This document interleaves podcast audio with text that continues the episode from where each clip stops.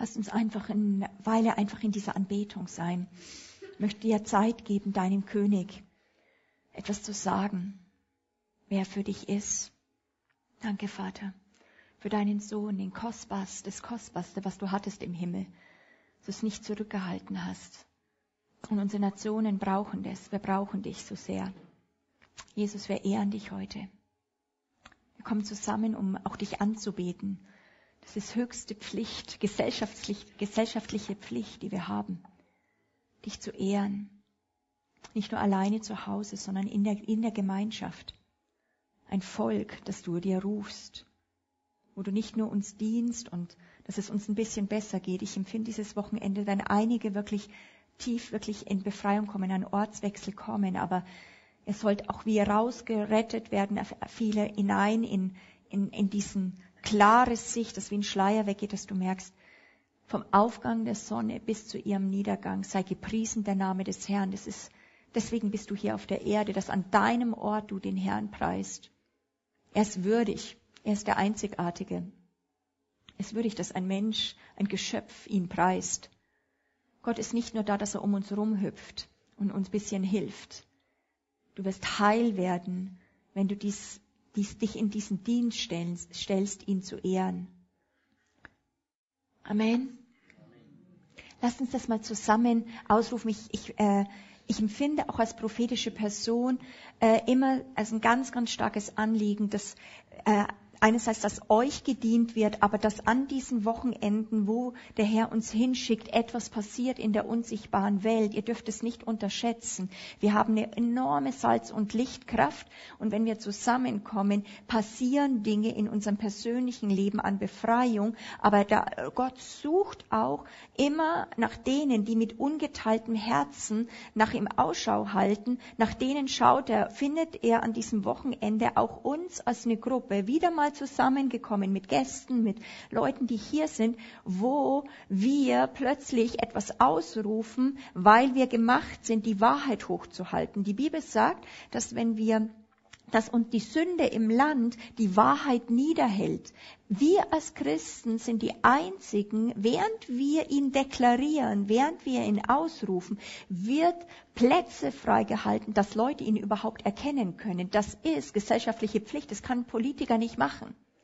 Wenn wir diese Aufgabe als Gemeinde nicht vollziehen, wenn wir zusammenkommen zu sagen, wir verkündigen, Vater, dein Name werde geehrt und geheiligt als Volk, das müsst ihr verstehen. Immer wenn du hierher kommst, immer wenn ihr in, in eure Gemeinde geht, wenn ihr mit äh, im Hauskreis seid, da ist ein Momentum, wo wir eine apostolische Kraft haben, etwas zu regieren und dem Feind äh, zurückzuhalten, dass er nicht einfach nur Chaos anrichten kann in unseren Nationen. Wir sind Salz und Licht.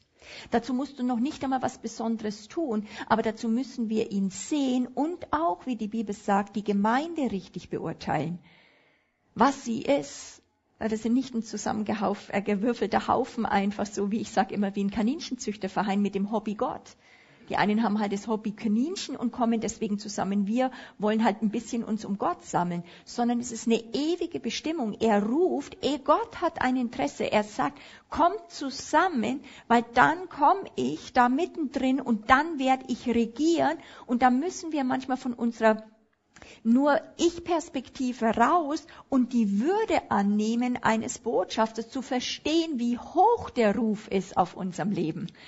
Und deswegen würde ich gern auch da nochmal wirklich beten mit euch, dass wenn ich wenn ich jetzt Dinge über Jesus sage, dass es mit zwei Ohren hört oder mit zweierlei Ohren hört und mit einem nicht. Erstens mal, dass wir nicht hören mehr mit unseren nur natürlichen Ohren. Die brauchst du zwar, dass du das hören kannst, dass es dein Geist hört, aber wir dürfen nicht unseren Verstand hinhalten, dass wir Dinge abspeichern, die wir wissen, sondern es braucht, dass, euer, dass wir die Herzensohren freisetzen, wenn wir zusammenkommen, weil wir haben eine ewige Bestimmung und das eine hören mit unserem Geist, mit unserer persönlichen Berufung zu Gott wo er einfach sagt, kommt, ich nehme euch bei der Seite und ich, ich, ich diene euch und ich liebe euch. Und dieses, das ist der Pool, die Gemeinschaft der Heiligen, das ist ein tiefes Pool der Liebe, das ist in sich relevant und akzeptiert und das ist wichtig, dass wir das leben.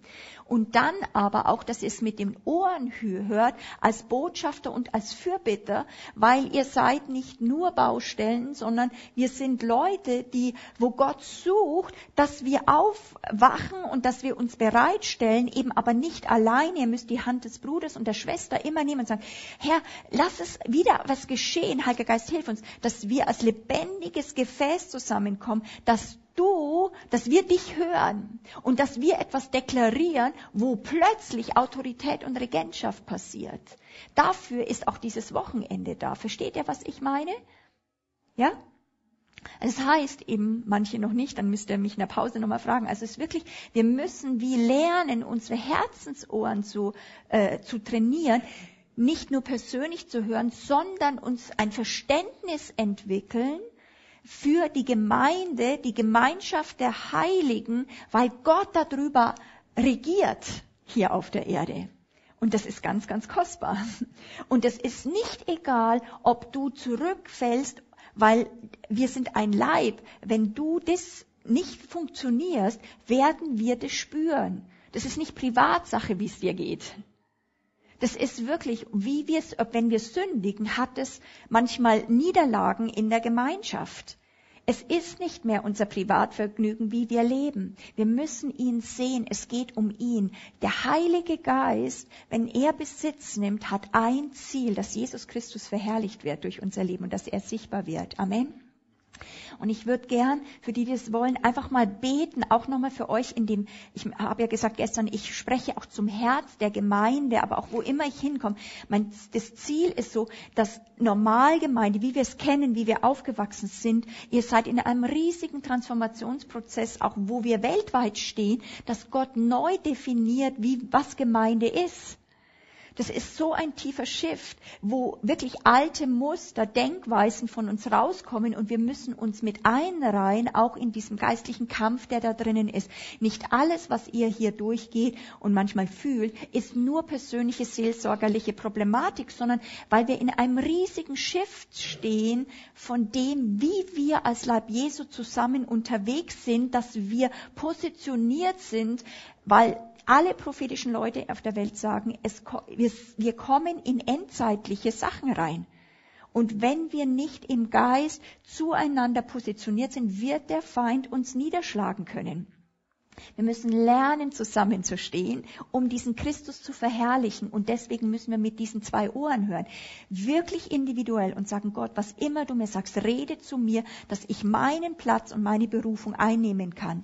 Aber dann auch reihe mich ein der Leib ist nicht funktionstüchtig, wenn bestimmte Glieder sagen, ich bin nur Zuschauer oder ich gehöre nicht dazu. Es ist wichtig, dass wir den Platz finden. Warum? Weil der, das Haupt, Jesus Christus, von dem wir heute hören werden, ist nicht nur, also er ist das Haupt, aber wir sind sein Leib. Das heißt, wir sind mit ihm connected. Und er braucht uns, dass wir in richtiger Art und Weise zu ihm und zueinander gestellt sind. Ist das, ist das, versteht ihr das?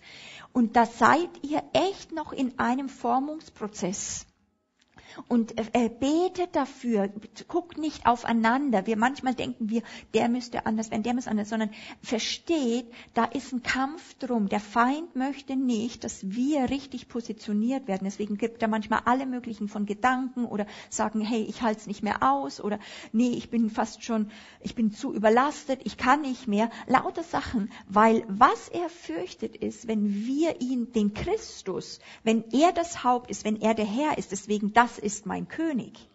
Ja, glücklich das Volk, dessen Gott der Herr ist. Nicht, dass du einen Gott nur hast persönlich, ich sage, ich glaube an Gott, sondern wenn der dein Herr wird, wenn eine Gemeinde in Winterthur hier, wenn ihr hervorkommt, wo gemeinsam ihr einen Herrn habt und ihr hört ihn gemeinsam, dann werdet wir, dann werden wir gefährlich.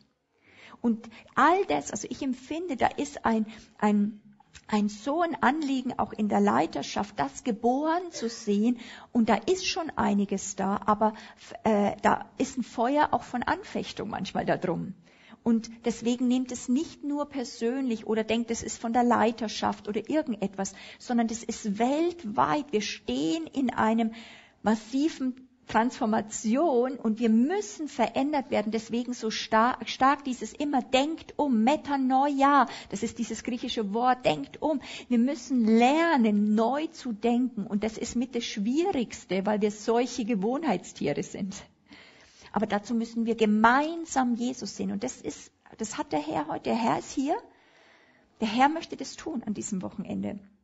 Ich kann es nicht machen, aber ich weiß, was ich tun soll hier. Ich weiß, was ich mit initiieren soll. Ich kann es nur mit meinen manchmal schwachen Worten versuchen, was ich im Geist sehe, euch zu vermitteln, um euch möglichst gut zu positionieren, dass wir nicht an dem Hohen vorbeigehen, was der Herr hat und nur niedrig stapeln und sagen, wir wollen ein bisschen euch segnen. Das, das, das soll was, das Segen soll was sättigen, aber eure Ruf von Schlagkraft ist so viel höher. Ich empfinde, diese, diese Transformationsprozesse sind so viel tiefer, die der Herr machen würde. Deswegen ist es ein wichtiges Wochenende für mich.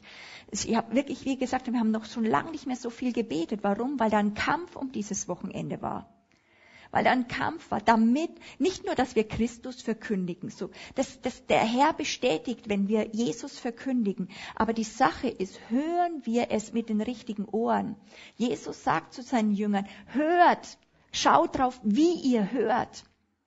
Ich glaube und ich merke, in der Jüngerschaft, wenn wir wunderbare Leute kriegen, ist eine der Hauptsachen, dieses Hören umzustellen, weg vom natürlichen Verständnis, wie kann ich, ich möchte es ja geistlich, fast verzweifeln, ich möchte das doch haben, hin, dass unser Geist lernt zu hören in einer tiefen Ruhe. Das ist so ein tiefe, da braucht es echt den Heiligen Geist. Das ist ein Wunder, wenn das passiert in einem Menschen. Das ist das, was in Deutschland, in der Schweiz bei jedem von uns passieren soll. Und wunderbar ist, ich sehe immer wieder die Herzensohren auch einer Gemeinde. Hört eine Gemeinde mit einem Ohr oder sind einfach nur 100 Individualisten mit jedem seinen Einzelohren? Gott möchte, äh, dem Geist der Gemeinde, ihr kennt es von der Offenbarung, hört die Gemeinde was Gott, der Engel, der Engel der Gemeinde, diesem, dieser Gemeinde zu sagen hat. Gott hat manchmal ein Wort an die Gemeinde und ich habe wirklich den Dienst. Ich, ich habe total, ich merke, ich, ich liebe Menschen. Ich, hab, ich sehe die totale Würde immer darum, äh, wo ihr auch steht. Und wenn ich nur manchmal kurz mit euch rede, sehe ich etwas von dieser Kostbarkeit der Berufung. Aber ich merke, ich muss das immer wieder auch erklären, wenn ich zu euch komme, äh, dass ich sage, ich weiß, dass ich nicht nur individuell gekommen bin, sondern ich bin gesandt, um etwas dass diese Ohren dieser Gemeinde entstehen noch tiefer und hören. Dass ihr gemeinsam hört und eine Sinne seid. Und dafür würde ich gern beten. Wäre das für euch okay? Ja? Ist das okay für euch auch in der Leiterschaft so? Halleluja. Wenn ihr wollt, legt eure Hand mal auf euer Herz. Da sind die Herzensaugen oder auf eurem Geist. Nicht hier und nicht hier, hier. Ja, hier möchte ich hören. Hier möchte ich hören. Mit aller brachialen Gewalt, aller Überzeugungskraft, Vater, ist es nicht möglich, in Europa ähm, Dinge hervorzubringen, die nur im Geist verstanden werden können. Und du gehst auch nicht den Weg des natürlichen Menschen. Du bleibst dabei, im Geist etwas zu sagen. Jesus Christus, König und Herr, Herr dieser Gemeinde, ich bete um ein apostolisches Momentum dass die Ohren dieser Gemeinde freigeschaltet werden, dass sie plötzlich merken, wir hören etwas gemeinsam, was der Geist dieser Gemeinde sagt. Vater, ich danke dir mit meinen Geschwistern für die Zeit, woher wir kommen, für alles Gute, was du uns durch Prediger und durch Leute, die vor uns gelaufen sind, ge gezeigt hast. Aber wir entstehen in enormen Umformungszeiten. Das kann einem Angst machen, weil man merkt, man schafft es nicht mit einem natürlichen Menschen, dem gerecht zu werden. Wunderbarer Heiliger Geist, ich bete, dass du in dieses apostolische Fundament dieser Gemeinde gehst und ein Wunder tust und einen Shift machst, dass plötzlich man merkt, jetzt ist tiefer was da, was man immer gewusst hat, das, das soll hervorkommen und es ist schon auch da, geboren im Geist, aber es kam noch nicht durch. Vater, brich du da Mauern und ein und nimm Schleier weg. Und ich spreche zu dem Herzen der Gemeinde wirklich auch da keine Furcht, nicht Appelle werden dich dahin bringen. Aber stehe auf als das, was du von Anbeginn von Gott gedacht warst. Zu stehen in Winterthur und Regionen, auch jede Gemeinde, die es in Winterthur gibt. Gemeinden, wo unsere Gäste herkommen. Vater, wir beten in Europa um die Gnade, dass du ein tiefes Werk tust, dass Gemeinde wirklich transformiert wird. Nicht, dass wir Konsumenten mehr sind, sondern dass Menschen geboren werden, die Teil einer Armee dort sind, Teil einer wirklich geistlichen Familie und Verantwortung lernen. Es ist so tief, Herr. Wir sind einfach nur gewöhnt, ja, seit Jahrhunderten irgendwo hinzukommen und einfach Wort zu hören. Wie Martin Luther gesagt hat, das ist Kirche, wo das Wort verkündigt wird. Aber das ist nicht alles. Das gehört dazu. Es ist eine Art der Heimat und des, der Herrschaft, wo wir zusammen haben. Und ich segne euch, dass ihr Christus heute auch als den Apostel seht, dass ihr Christus seht als den Höchsten, den Anfang aller Schöpfung, der auch Gemeinde geschaffen hat. Ich preise dich, Heiliger Geist, für deine Gegenwart jetzt. Es passiert gerade was und ich danke dir dafür. Empfangt es einfach. Ihr müsst nichts tun, ihr müsst es nur wollen und sagen, so wie ich es verstehe, wir öffnen uns dafür. Ja, wie Maria, mir geschehe, was du gesagt hast, was du tun willst, geschehe an uns. Sehr gut. Sehr, sehr gut. Lasst uns jetzt mal, ähm, also ich, wenn ich mal das mal mache, ich bin jetzt nicht irgendwie, dass ich rumdirigieren möchte, aber ich empfinde, wir sollen uns an die Hände nochmal fassen, um das, dieses Einzelhören auch nochmal zu durchbrechen, auch das Individuelle. Selbst die Gäste, wir stehen jetzt, dass wir hören und sagen, Gott, komm und wirklich diene uns gemeinsam. Lasst uns nochmal kurz an die Hände nehmen, drüber hinaus. Einfach nur kurzes machen. Vater, ich bete jetzt, dass diese Gemeinschaft der Heiligen, die schon jetzt wie formiert, besser formiert worden ist, dass jetzt du Heiliger Geist es füllst mit tiefem Verständnis, auch Ruhe. Wir sagen keine Störung und dass ihr ganz hier sein könnt. Wenn du was hörst vom Heiligen Geist, empfang es. Rede, Heiliger Geist, jetzt nochmal, erklär Dinge oder dass dein Geist einfach in Warteposition kommt, empfangsbereit und sagt, Gott, ich bin jetzt einfach frei, ich bin wie positiv leer, komm und fülle du das, rede du, nur du soll, nur dich will ich sehen, wir wollen dich sehen. Segne nochmal im Geist deinen Nachbarn und sag, ich möchte, dass er mehr hört oder dass sie mehr hört wie ich, Herr. Vater, kümmere dich um den anderen. Kümmere, ja, die soll durchbrechen, der soll durchbrechen. Yes, Herr. Wir empfangen das. Wir setzen Liebe frei. Danke, Herr. Amen. Ganz herzlichen Dank, dass ihr so genial mitgeht. Das A und O ist, dass wir oft uns im Geist positionieren, wie wir hören, aber auch wie wir sprechen. Das ist eigentlich diese, diese Position des Herrschaft zu finden, wo er alles ist. Kehrt um und erkennt, dass ich der Herr bin. Das ist der höchste, der wunderbarste Ort, wenn wir nicht mehr Herren sein müssen. Auch für mich, ich liebe das, dass mein Gott ein König ist, der tatkräftig ist. Ich kann Kontrolle loslassen, weil der Herr Herr ist. Ich würde gern, dass wir jetzt einen, ein, was prophetisch ausrufen, was ganz simplen Satz, dass wir als Gemeinde hier in Winterthur jetzt oder Region ausrufen, Christus allein ist der Erste in Schöpfung und Erlösung.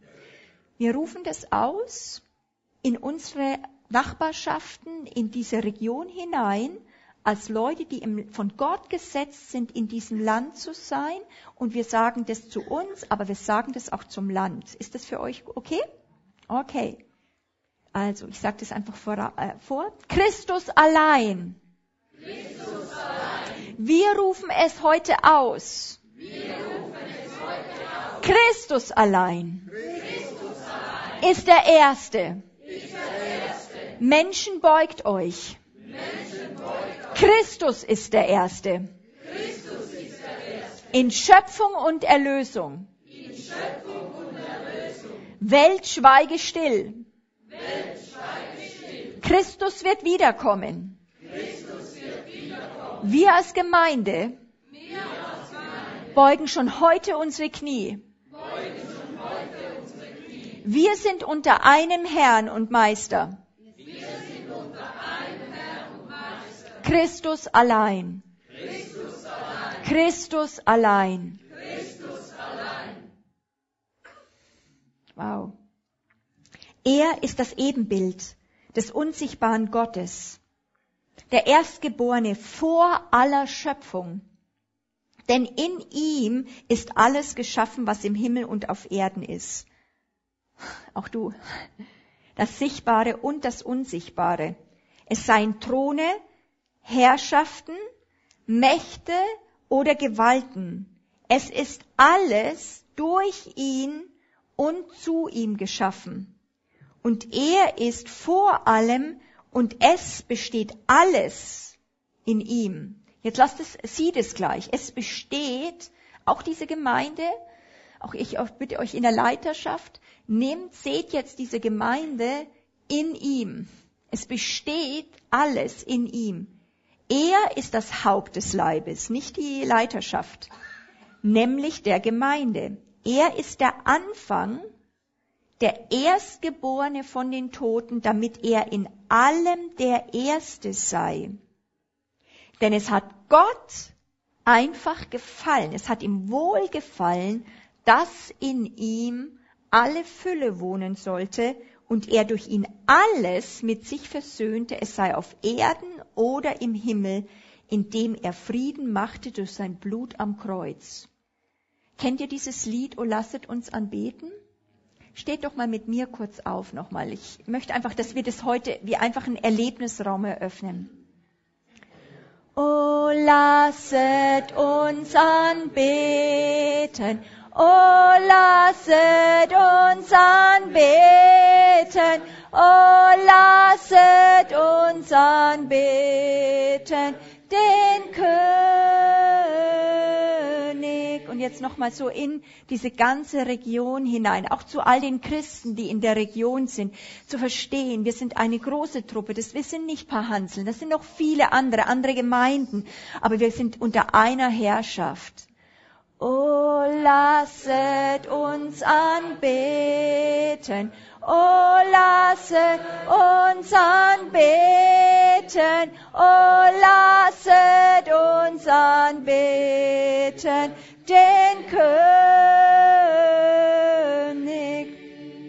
Und jetzt möchte ich nochmal, dass wir das reinsingen in unsere Arbeitsplätze oder wenn du zu Hause arbeitest, dass du das machst, auf dem Hof oder wo immer ihr seid. Aber auch an den Arbeiten. Nicht, nicht der Chef diktiert euch, nicht Zeitdruck. Wir beten an, wir laden als Gemeinde Christu die Ewigkeit Gottes ein. O lasset uns anbeten, O lasset uns anbeten, O lasset uns anbeten, den König. Amen. Könnt ihr euch setzen. Andi, wie lange habe ich in Zeit? Zwölf Amen. Ich habe empfunden, äh, ich weiß nicht, wie weit ich kommen werde, aber heute Morgen in zwei Facetten reinzugehen. Als erstes möchte ich nochmal einen Missstand aufzeigen, dass, wo wir stehen in Europa und dass, wir ihn, dass er sichtbar wird.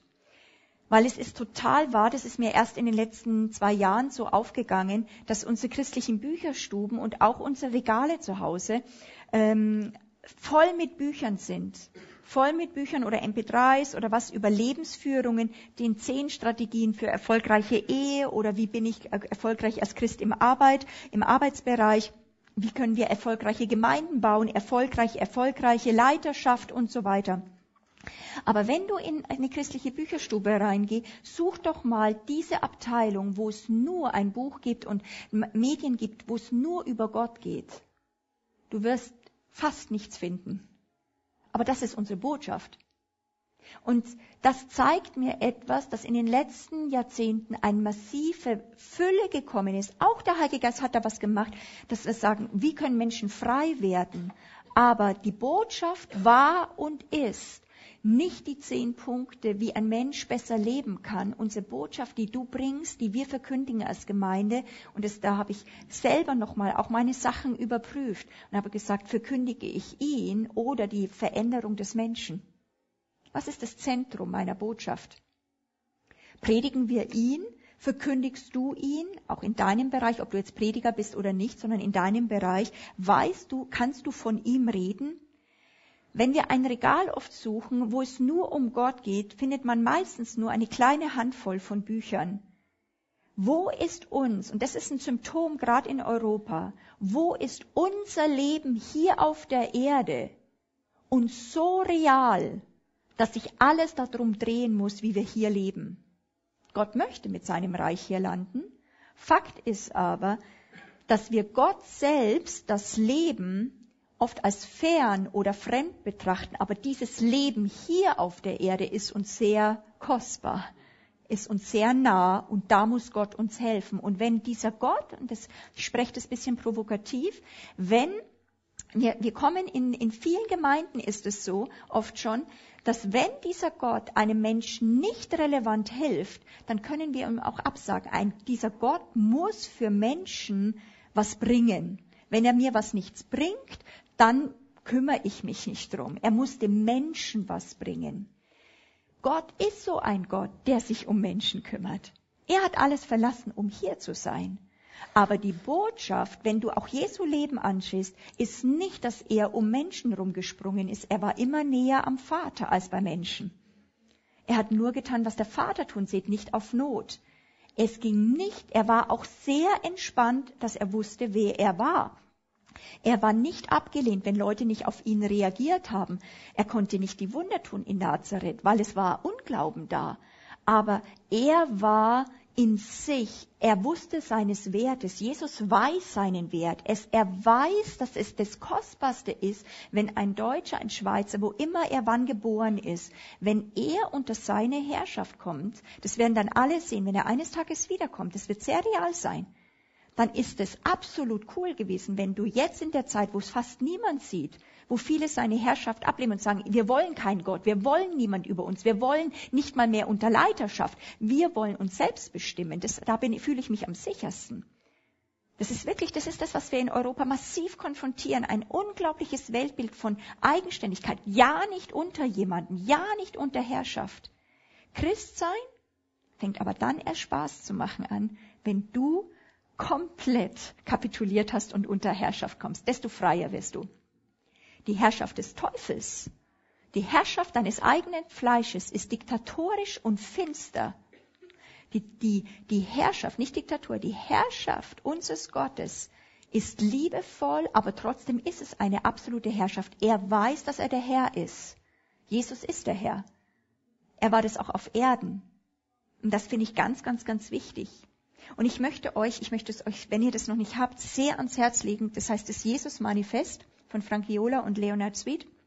Und ich möchte äh, aus dem Eingangskapitel äh, einige Sachen äh, mal zitieren, weil es hat mich so nochmal geschockt und auch mal mich nochmal gedacht, ja, das stimmt wirklich, wenn wir rumkommen in Gemeinden, selbst unseren eigenen Sieg, muss nochmal gucken, was verkündigen wir. Sie schreiben, die Wirklichkeit und die Erfahrung eines innewohnenden Herrn ist vielen Christen nahezu ganz abhanden gekommen. Christen haben aus dem Evangelium alles Mögliche gemacht, was nicht direkt mit Christus zu tun hat. Aber es ist Jesus Christus allein, der die Anziehungskraft ist, der alles zusammenhält und allem seinen Sinn verleiht. Ohne ihn verlieren alle Dinge ihren Wert und schweben gleichsam losgelöst durchs All unser Leben eingeschlossen. Der Herr Jesus Christus übersteigt unsere kühnsten Träume und Vorstellungen bei Weitem. Seine Größe, seine Schönheit, seine Herrlichkeit sind vielen Christen weitgehend noch unbekannt. Suchen Sie Christus, ergreifen Sie Christus, erkennen Sie Christus und Sie werden den berühren, der das Leben ist. Alle Werte, alle Wahrheit, alle Tugenden und Gaben wohnen in farbenprächtiger Fülle in ihm. Nur in ihm finden wir alles, was schön und liebenswert macht. Was ist also das Christentum? Es ist Christus. Nichts mehr und nichts weniger. Das Christentum ist weder eine Ideologie noch eine Philosophie. Es ist auch keine neue Moral oder Lebensstrategie, keine sittliche Ordnung für die Gesellschaft und keine Weltanschauung. Vielmehr ist Christentum die gute Nachricht, dass das Schöne, Wahre und Gute in einer Person zu finden ist. Bekehrung bedeutet daher mehr als nur Richtungswechsel. Es ist eine neue Verbindung. Wir gehen eine Verbindung ein, eine Beziehung ein, in der Gott allein das Regiment hat. Wer andere Lösungen als Christus für die Probleme der Kirche anbietet, der zersetzt mehr, als dass er die Probleme löst. Deshalb braucht diese globalisierte Google-Welt mehr denn je eine große, übergeordnete Mega-Erzählung und die Geschichte von Jesus Christus ist das Deutungsraster für alle anderen Systeme dieser Welt. Wir haben den Eindruck, die Hoheit und die absolute Vorrangstellung des Herrn Jesus Christus zu bezeugen. Als ich diese Sätze las, bildete sich echt erstmal ein Kloß in meinem Hals und ein Knoten in meinem Herzen und mein Geist schrie wirklich auf. Ich war sofort in diese Gegenwart Gottes versetzt, weil ich was so, ich habe plötzlich gesehen, er ist es. Wo gehen wir an ihm vorbei? Weil wir nur mit Menschen beschäftigt sind. Er ist, er ist der Erhabene. Sind wir davon überzeugt, dass wir nur das einem Menschen bringen? Weil ja alles andere ist Nebenprodukt und wir fließen und wir dienen Leuten. Und auch die Zeit, die vor uns liegt, die wird so herausfordernd sein, dass nur, ich glaube, diese Verbindung mit Christus, diese Innewohnung, diese Erfüllung, diese Feuertaufe, bitte geht auch in dieses rein, nicht nur außen knien. Das ist gemacht, diese Station, dass ihr reingeht. Und dieses Feuer ist nur ein Zeichen. Wir sagen, ich brauche ihn, ich muss in dem Feuer, nicht das Feuer anbeten, nicht wünschen. Nicht bitten um das Feuer, reingehen in dieses Feuer, das es einen verzehrt. Nur die Innewohnung des Christus wird uns standhalten lassen in den Zeiten, die vor uns kommen können. Überall wird gesagt, diese Welt wird erschüttert werden. Da braucht man nicht mal ein Prophet sein. Werden Dinge wirklich wirtschaftlich werden, sich verändern. Wir müssen bereit sein, dass sich alles verändern kann ohne Angst. Wir müssen jetzt die Gemeinde vorbereiten, dass wir Archen werden, selbst Menschen Archen werden, die nicht von Panik, nicht von Sicherheitsdenken mehr überschüttet sind, weil wir in einer lebendigen Beziehung sind. Ob wir, uns, ob wir reich oder arm sind, ob wir unter Brücke leben der, leben, der Christus ist mit uns. Unsere Heimat ist nicht hier auf der Erde. Nur. Ja, Gott will mit uns hier rein. Er lebt mit uns. Aber das ist nicht unsere Erstheimat. Sie können uns alles nehmen.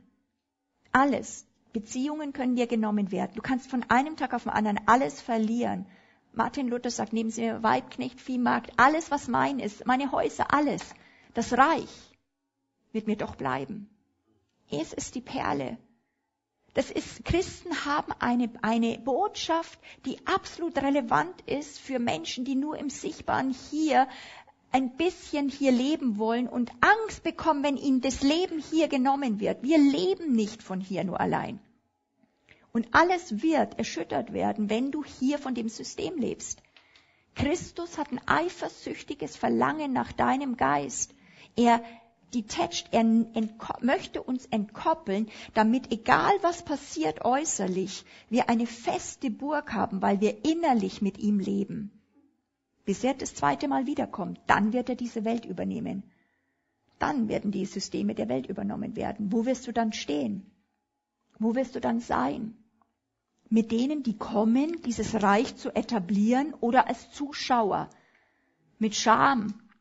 Oder bist du jetzt schon dabei, dieses Reich, zu, dass es kommt, vorzubereiten, einen Weg zu bahnen? Dafür ist Gemeinde da, jetzt zu leben unter dieser Herrschaft, diesen Vorrangstellung des Christus auszuleben in deinem Menschenleben. Du wirst ewig leben. Die Frage ist nur wo. Jeder wird ewig leben. Die Frage ist, wie gestaltest du deine Ewigkeit? Unbedingt prophetisch-apostolischer Dienst betont Ewigkeit nicht als ein Ort, da gehen wir irgendwann hin, als ein Opium fürs Volk Heutzutage haben wir überhaupt nicht mehr das Problem, wie Karl Marx gesagt hat, die Gemeinde, die Kirche bringt einfach diesen Gott nur als Opium fürs Volk. Dieses Gefahr haben wir heute überhaupt nicht. Wir predigen überhaupt keine Ewigkeit mehr.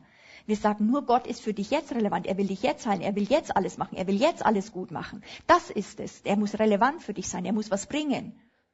Apostolisches Predigt verkündigt einen ewigen Gott.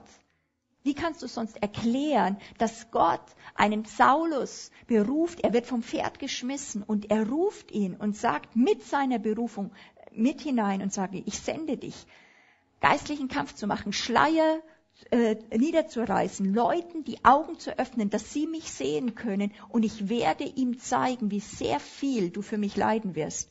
Ist auch eine tolle Berufung. Aber es ist real. Wenn wir reinkommen und echt radikal mit ihm leben, müssen wir bereit sein, auch für Ablehnungen, für Schmerzen, weil wir verzehrt sind von ihm, weil wir ihn realer sehen als alles, was hier ist und nicht nur eingeschüchtert sind oder sagen, oh, wenn jemand jetzt, ich bete und der passiert jetzt nichts, dann wird der vielleicht entmutigt sein von Gott. Das ist einfach zu stark kindlicher Glaube, fleischlicher christlicher Glaube noch. Du hast dein Leben Gott übergeben in guten wie in schlechten Tagen. Das ist wie eine Ehe. Bis dass der Tod uns scheidet und der Tod scheidet uns bei Gott nicht mal. Wir leben in alle Ewigkeit mit ihm weiter. Wir gehen nicht aufs Äußere, ob alles durchgeht, sondern wir sind loyal bis in den Tod, weil wir ihn erkannt haben als den, der der Höchste ist. Er ist der Erste der Schöpfung.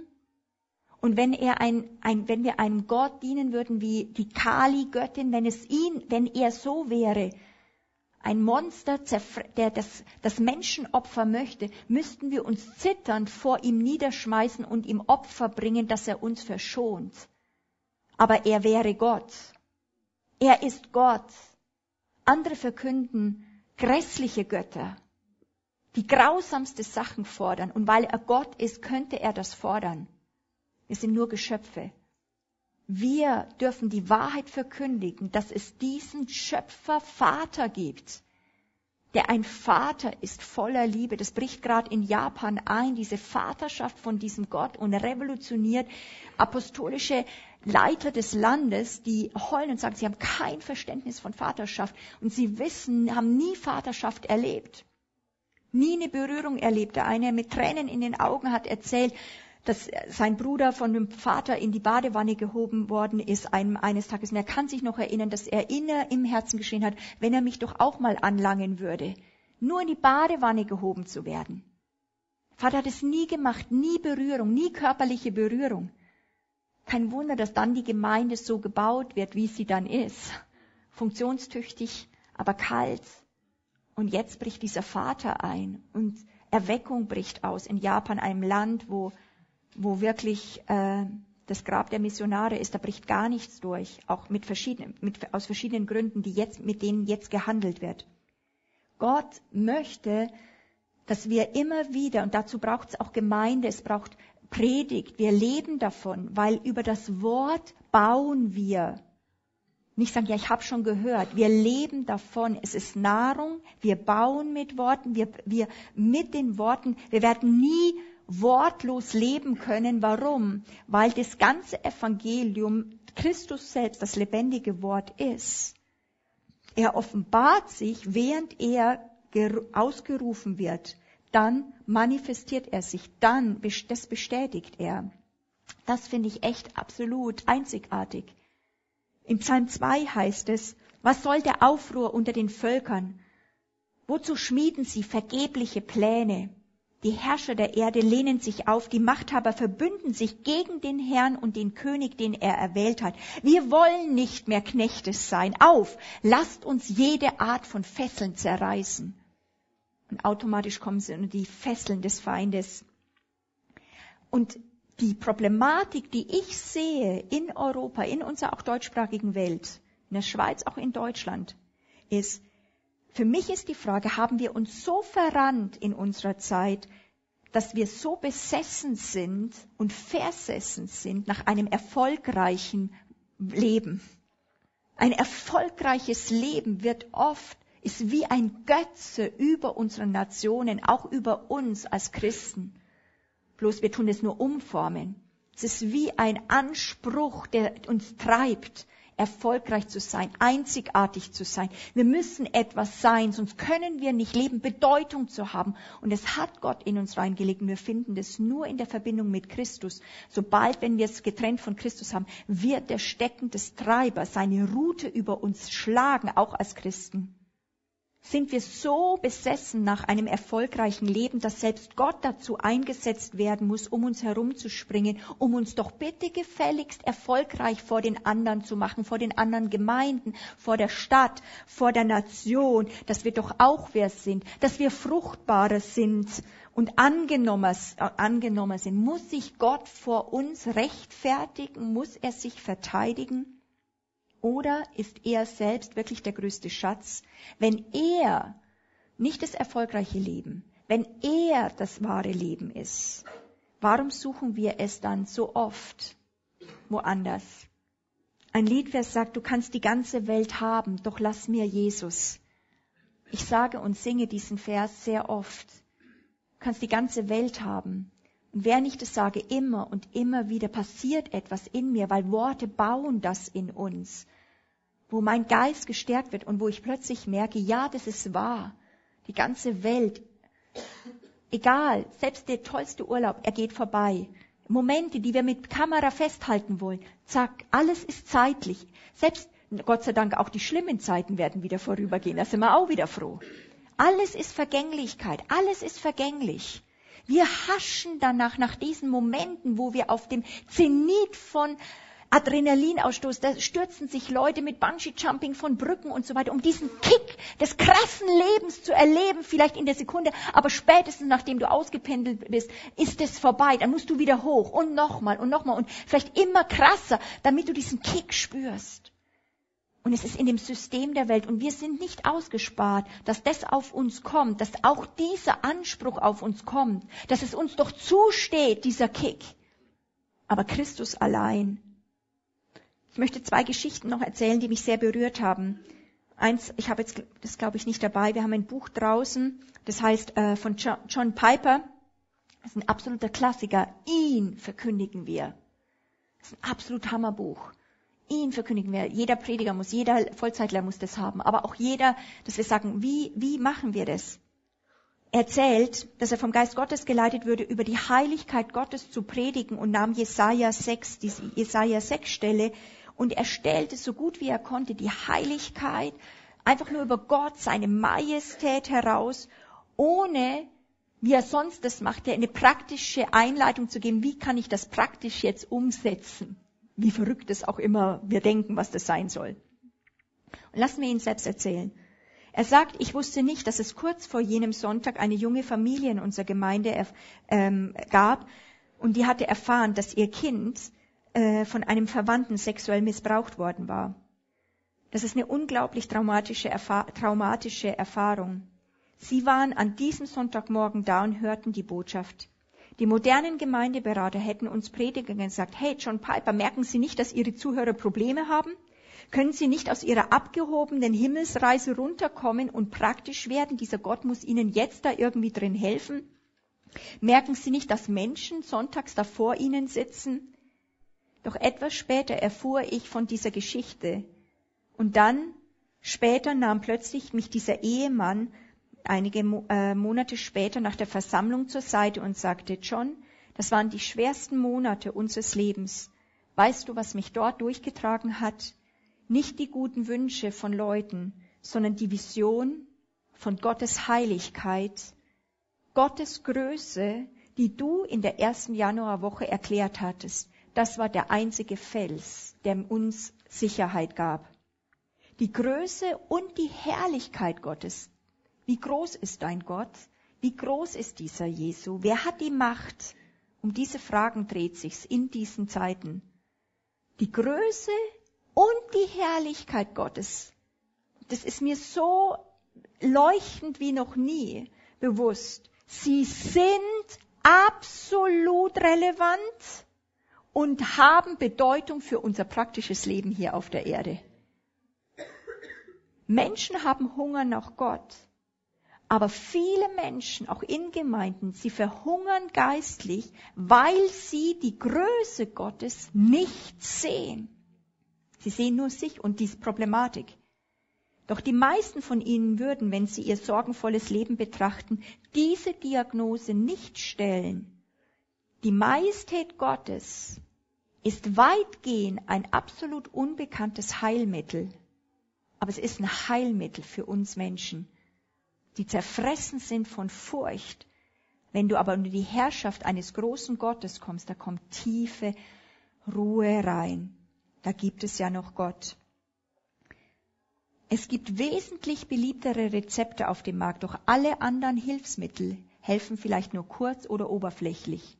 Aber Predigten, Worte Gottes, die, die nicht das Aroma der Größe Gottes verbreiten, können vielleicht eine Zeit lang vielleicht uns unterhalten, aber nicht das tiefe Verlangen in unserer Seele stillen. Zeige mir Gott deine Herrlichkeit. Wie du gesagt hast, mit aufgedecktem Angesicht. Und ich möchte euch auch nochmal wirklich als Leiter der Gemeinde so sehr ermutigen. Weicht nicht zurück vor den Wünschen, von Denken, was Menschen denken. Predigt dieses Heilmittel der Majestät Gottes. Nicht mal nur den Himmel, sondern wirklich diese absolut Größe unseres Gottes. Da ist in jedem Menschen ein tiefes Verlangen, oh Gott, zeige mir deine Herrlichkeit zeige mir deine Herrlichkeit. Wie das hier auf Erden passiert, ist sehr natürlich übernatürlich. Wir haben einfache Stationen aufgebaut. Wie tief du das dort erlebst, hängt ab, wie sehr das Sichtbare für dich, Unsichtbare für dich real wird. Ob es ein Kontaktpunkt sein kann, dass du in die Realitäten reintreten kannst, weil du sie siehst im Geist. Die andere Geschichte, die ich jetzt immer, immer wieder in den letzten zwei Jahren erzähle, ist von einem Ägypter, der frisch bekehrt von einem Geistlichen gewarnt wurde, doch vorsichtig zu sein, von seinem Glauben und von Jesus zu reden, weil er doch dafür geschlagen und ins Gefängnis kommen könnte oder auch die Familie gegen ihn vorgeht. Die Reaktion von diesem ganz jungen bekehrten Ägypter, er schaute diesen langjährigen Mann Gottes erstaunst an und schaute ihn und sagte in sein, in sein Gesicht, so total, als würde es nicht verstehen, gell, sie, sie kennen ihn überhaupt nicht. Wenn sie ihn kennen würden, würden sie sowas nie sagen. Er ist würdig, dass ich mein Leben für ihn gebe. Er ist mein Alles. Er hat alles für mich getan. Ich sterbe für ihn. Ein frisch bekehrter sagt das einem langjährigen Mann Gottes, der nur es gut gemeint hat, der Schutz geben wollte. Warum? Wir denken überhaupt nicht, dass Gott es wert ist, dass ein Mensch sein Leben für ihn gibt. Wir haben Angst, Märtyrergeschichten oder viele haben Angst, Märtyrergeschichten zu lesen. Aber er ist würdig, er ist absolut würdig, dass wir alle unser Leben hier niederlegen würden. Stimmt's? Er ist nicht würdig, dass wir es ihm nur geben, dass es uns ein bisschen besser hilft. Er ist würdig, dass wir sagen, ich stehe für ihn, ihr könnt mich umbringen, aber ich gehöre zu ihm. Dazu gebe uns der Heilige Geist, dass er uns da, in, da drin erfüllt. Für wen halten wir ihn? Für wen hältst du ihn? Manchmal sehe ich Gott vor, immer wieder, das ist nicht eine einmalige Sache, immer wieder, das ist so wie so ein Lot, wie so ein, so ein Gradmesser, steht Gott vor mir und sagt, Monika, sag mal Monika, für wen hältst du mich eigentlich? Er sagt es bisschen provokativ wenn ich mit ihm anfange zu diskutieren oder versuche eben ihn durch Fürbitte durch irgendwas rumzubringen. Er sagt, sag mal, für wen hältst du mich eigentlich? Und dann sagt er in den zweiten Satz, sag mal, Monika, für wen hältst du dich eigentlich? Und es ist für mich nicht blöd, sondern das lässt mich jedes Mal aufwachen, dass ich sage, oh Herr, ah, ich gehe auf die Knie, Gott sei Dank. Ich muss dir nicht Vorschläge machen, ich muss nicht Gott spielen. Für wen halte ich mich eigentlich? Tut mir total leid. Du bist doch Gott. Vergib mir meine Hochmütigkeit, mein Stolz, mein einfach, was ich denke, was ich für dich hier sein soll auf der Welt. Oh, all die Laste, Last auch etwas sein zu müssen, selbst für dich. Boah, für wen halte ich mich eigentlich? Aber ich halte, ich sage jetzt, für was ich dich halte. Du bist der Erste, der Erste unter aller Schöpfung. Du bist der Erste, herausragend unter Tausenden, würdig mein Leben zu bekommen würdig, mein Alles zu haben. zu glauben, wenn keiner mehr glaubt, wenn alle mich verlassen, bei dir zu bleiben. Jesus fragt immer, selbst die Jünger hat er gefragt, für wen haltet ihr mich? Es ist ihm egal, du kannst sagen, ja, die einen halten dich dafür und mein Pastor hält dich dafür. Das Alleinige, was zählt in deinem Leben ist, für wen hältst du ihn? Hat er die Macht oder hat er sie nicht? Die einen sagen von Jesus, der ist ein gutes Vorbild oder sagen, er ist ein Prophet. Und Jesus wird immer direkt und er sagt, für was hältst du mich? Heute, ich frage dich, heute Gott, ich habe es empfunden, es ist wichtig, das ist auch nicht für dieses Wochenende. Es ist, es muss tief diese Frage in euch eingebaut werden, so wie Gott es immer wieder mich fragt. Warum? Weil der Feind immer an diese Gottesfrage hingeht, um das zu ver kaputt zu machen, dass wir nur über uns nachdenken, über den Pastor, über die Situation auf der Arbeit, wo wir keine uns hilflos fühlen, das zu verändern. Die entscheidende Frage für einen Christen ist, für wen halte ich ihn? Und ich merke, dass wir da einen Neubruch pflügen müssen. Und wenn dieses Wochenende wieder einmal mehr etwas in euch ist, dass es auch ihr einen Neubruch pflügt. Ihr alle kennt Jesus, das sehe ich in euren Augen. Aber auch ich, ich brauche es, dass ich aufwache. Warum? Wir handeln täglich mit Unglauben. Wir handeln täglich in einem System, das Gott widersteht. Wir gehen dort dran und leben im Glauben. Und ich muss immer wieder mich festmachen in dem Glaubensbekenntnis. Ich glaube an Gott, den Vater den Allmächtigen. Ich glaube an Jesus Christus, gestorben, begraben, auferstanden, sitzen zur Rechten Gottes. Das sage ich dann in einer Situation, wo ich ein Problem habe mit einer Person oder im Computerproblem habe ich, dann nehme ich Gott erstmal und positioniere mich. Ich sage, das ist mein Bekenntnis. Ich bin nie allein. Ich bekenne jetzt in der Situation, ich glaube an Gott, den Allmächtigen. Und ich bin da nicht allein. Ich bin so sehr von einer Christen, äh, Träume von, von Christen, die nicht die, die nicht mit dem Verstand hören oder das mit dem Verstand erfasst haben, sondern mit ihrem ganzen Wesen. Und deswegen haben wir auch heute Nachmittag Stationen, wo es um den Körper geht, wo es darum geht, Christsein hat ganz viel mit dem Körper zu tun, dass Gott unseren Körper, unser Gehirn, unsere Gedanken, unsere Augen, unsere Hände, sind sie abgesondert? Diese Sachen sind ja hier auf der Welt. Unser Körper ist hier auf dieser Welt. Und Gott sagt, wir sollen es ihm zur Verfügung stellen für sein unsichtbares Reich. Das ist so revolutionär. Dazu brauchen wir ein geistliches Training. Stimmt es? Wer würde sagen, Hände hoch? Das ist ein geistliches Training. Sagen, Gott, geistliches Training. Ich brauche ein Geistestraining. Hier hast du meinen Körper. Wie können sie zu einer geistlichen Waffe werden? Wir müssen Jesus in allen Facetten in seiner Herrlichkeit erheben. Das erlöst uns von diesem verdammten Narzissmus, dieser Eigen-Selbstverliebtheit, dass wir nur uns spüren und unsere Gedanken, die Gefangenschaft, die ich sehe manchmal in mir oder in Leuten, weil er ist wahrhaftig alles in allem. Und ja, Christus, er ist auferstanden. Und ich brauche es, dass es mir manchmal jemand zuruft, weil da Dinge sind, die dagegen sprechen. Und wir sagen, nein, er ist nicht im Grab. Christus ist auferstanden. Und jetzt sage ich, Monika, hörst du das zu? Er ist wahrhaftig auferstanden. Und dann plötzlich merke ich wieder, stimmt. Und meine Seele kommt zur Ruhe, weil mein Geist regiert und keine andere Widerrede lässt. Wir sagen, ja, ich glaube das irgendwie im Geist und unsere Seele lassen wir immer gleichtourig auf gleicher Ebene laufen. Immer Gott, mein Geist und gleichzeitig auf selber Ebene das, was, der, was meine Seele sagt. Glaube nur. Wir können, ich habe immer wieder das Bild, wir können Gott nicht in eine Box stecken. Mein äh, damals ein ehemaliger Chef, Michael Schiffmann, hat immer wieder das Bild gekriegt, ihr kennt es so wirklich von diese Kinderspielzeuge, wo so ein Clown in so eine Box gesteckt wird und jedes Mal haut's den raus. Also du drückst ihn wieder rein, kennt ihr das so? Drückt man rein und dann haut's ihn wieder raus. So, das ist so, wie wir machen. Wir versuchen Gott in unsere Gehirnböckschen zu stecken und wir kriegen ihn nicht da rein. Immer wieder schaut ein Arm rein, dann sagen wir, das muss doch, theologisch habe ich das bis jetzt geglaubt, der muss doch da rein, dann haut wieder der Arm raus. Äh, Gott ist nicht, in, nicht mal in ein Menschenleben einsperrbar, dass du ihn ergreifst. Deine Seele kann Gott nicht direkt erfassen. Dein Gott ist Geist und nicht einfach nur mit der Seele, die Seele ist nicht für Gott als erstes gemacht. Dein Geist kann Gott ergreifen, Gemeinschaft haben und deine Seele kriegt dann da was ab.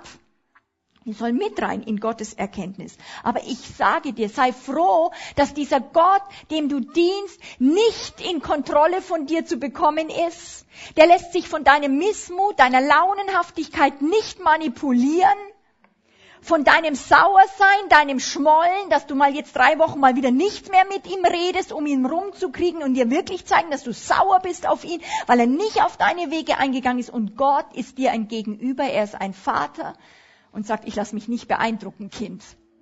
Popo, hier aufstehen.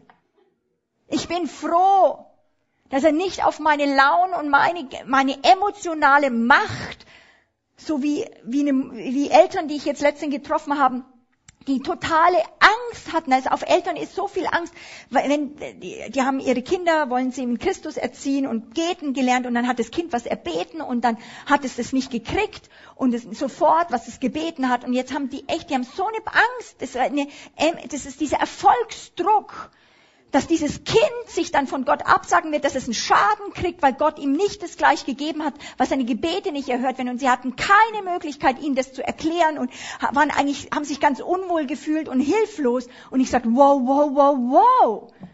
Hallo, was verkündigen wir für einen Gott?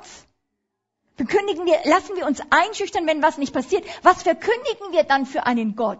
Einen Gott, der einfach einen Menschen zufriedenstellen wird. Und wir haben Angst, die Ablehnung eines Menschen. Wir haben Angst, dass ein Kind dann Gott ablehnt.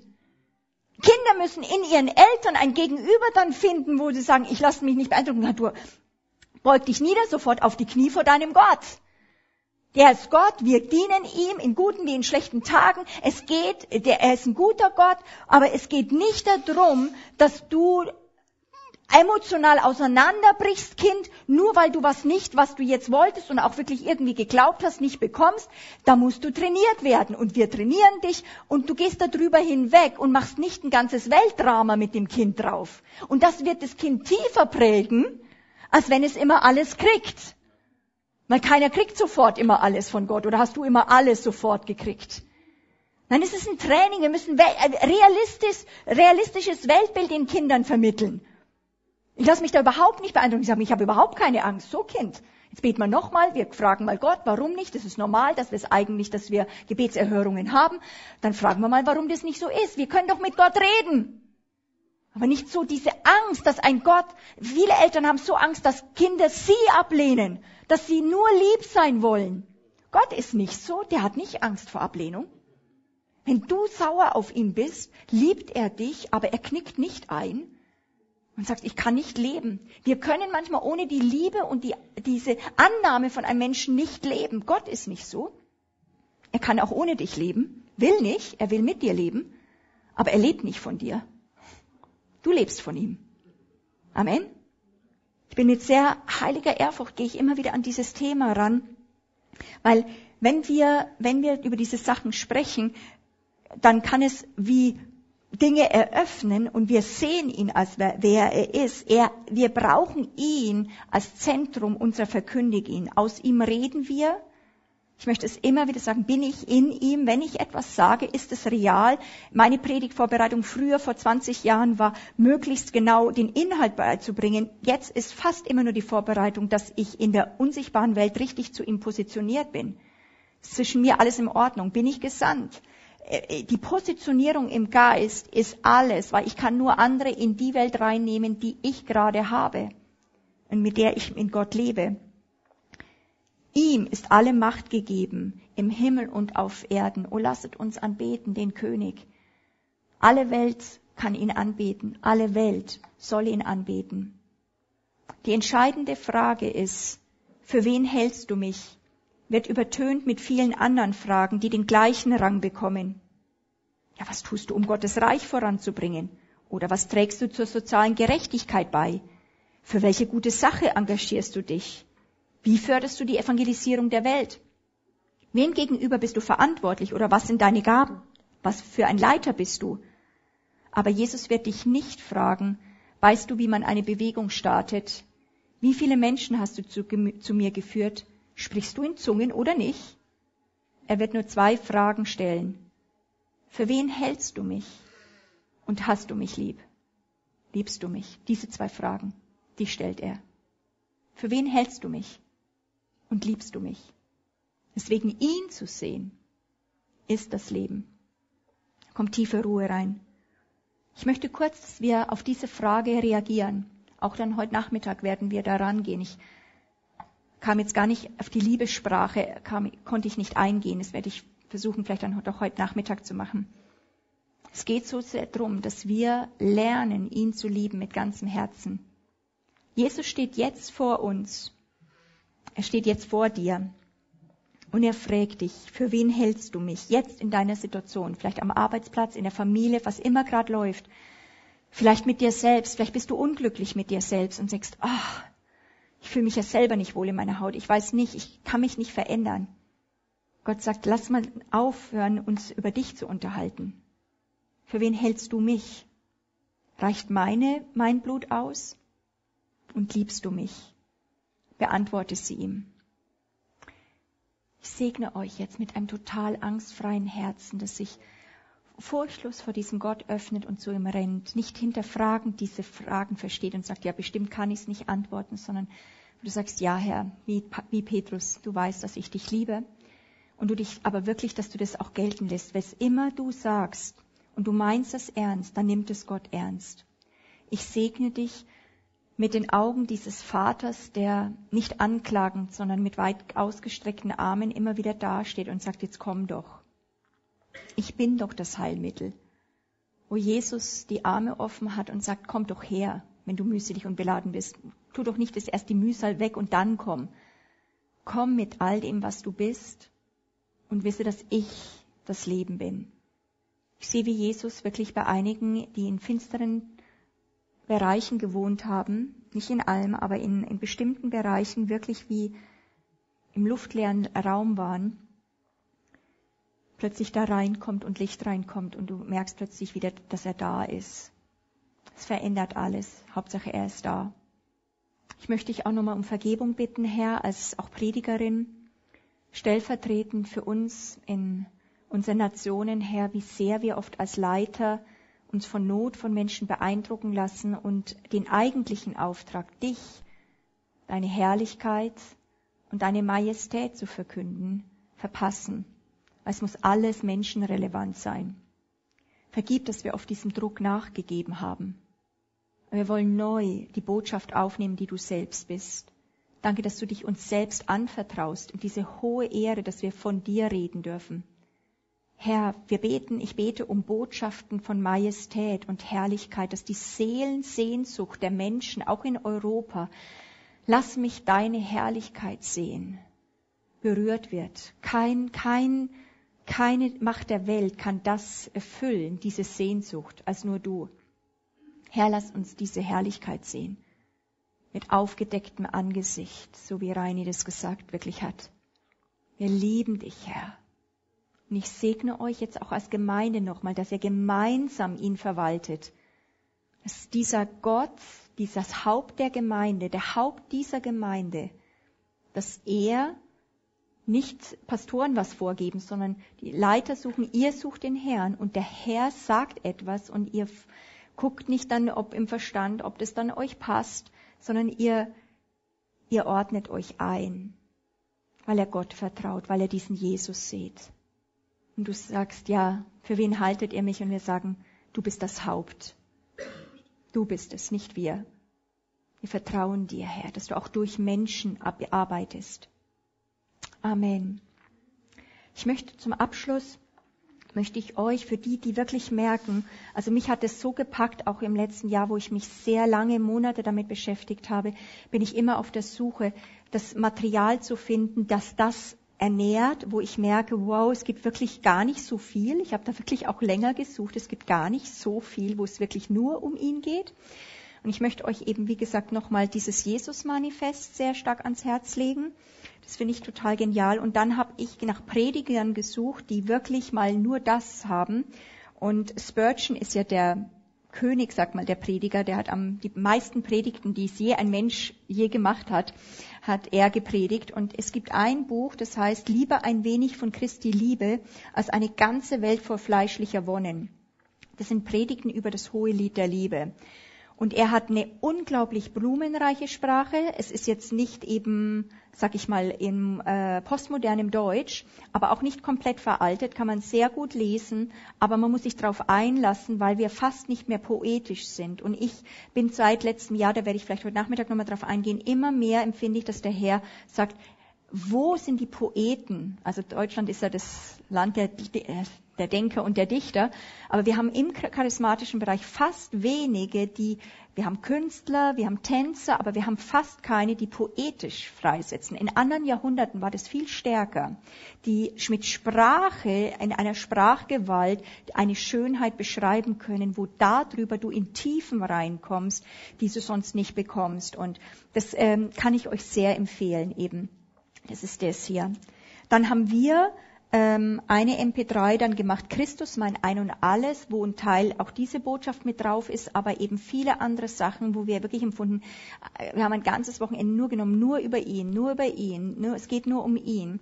Und äh, das ist einer unserer wirklichen Schätze geworden, wo wir immer selber wieder reinhören, wo wir merken, wir müssen selber immer wieder sagen, ich halte dich dafür, yes, das bist du, das bist du, weil wir bis in alle Ewigkeit leben. Ich hatte das eine Buch von John Piper, nur dass ihr es mal gesehen habt, auch mit vorne. Ich habe es bloß nicht gesehen. Das heißt, ihn verkündigen wir die Zentralität Gottes in Predigt und Verkündigung. Das ist auch ein Fürbittebuch für mich, für jeden eigentlich, dass wir eigentlich dann anfangen, wenn wir, wenn ihr das heute verstanden habt, auch zu beten in Deutschland, Schweiz, sagen Gott, lass wieder Botschaften entstehen, wo nur es um ihn geht. Und ich garantiere euch, das wird Leute heilen. Das wird Leute wirklich befreien. Das sind die Sachen. Und das andere werde ich euch dann nochmal heute Nachmittag wahrscheinlich vorstellen. Vater, wir beten jetzt um deinen Heiligen Geist. Heute Nachmittag, wir danken dir für ein tiefes Werk. Ich merke auch, dass du die Gemeinde berührt hast, dass das Herz umhüllt ist.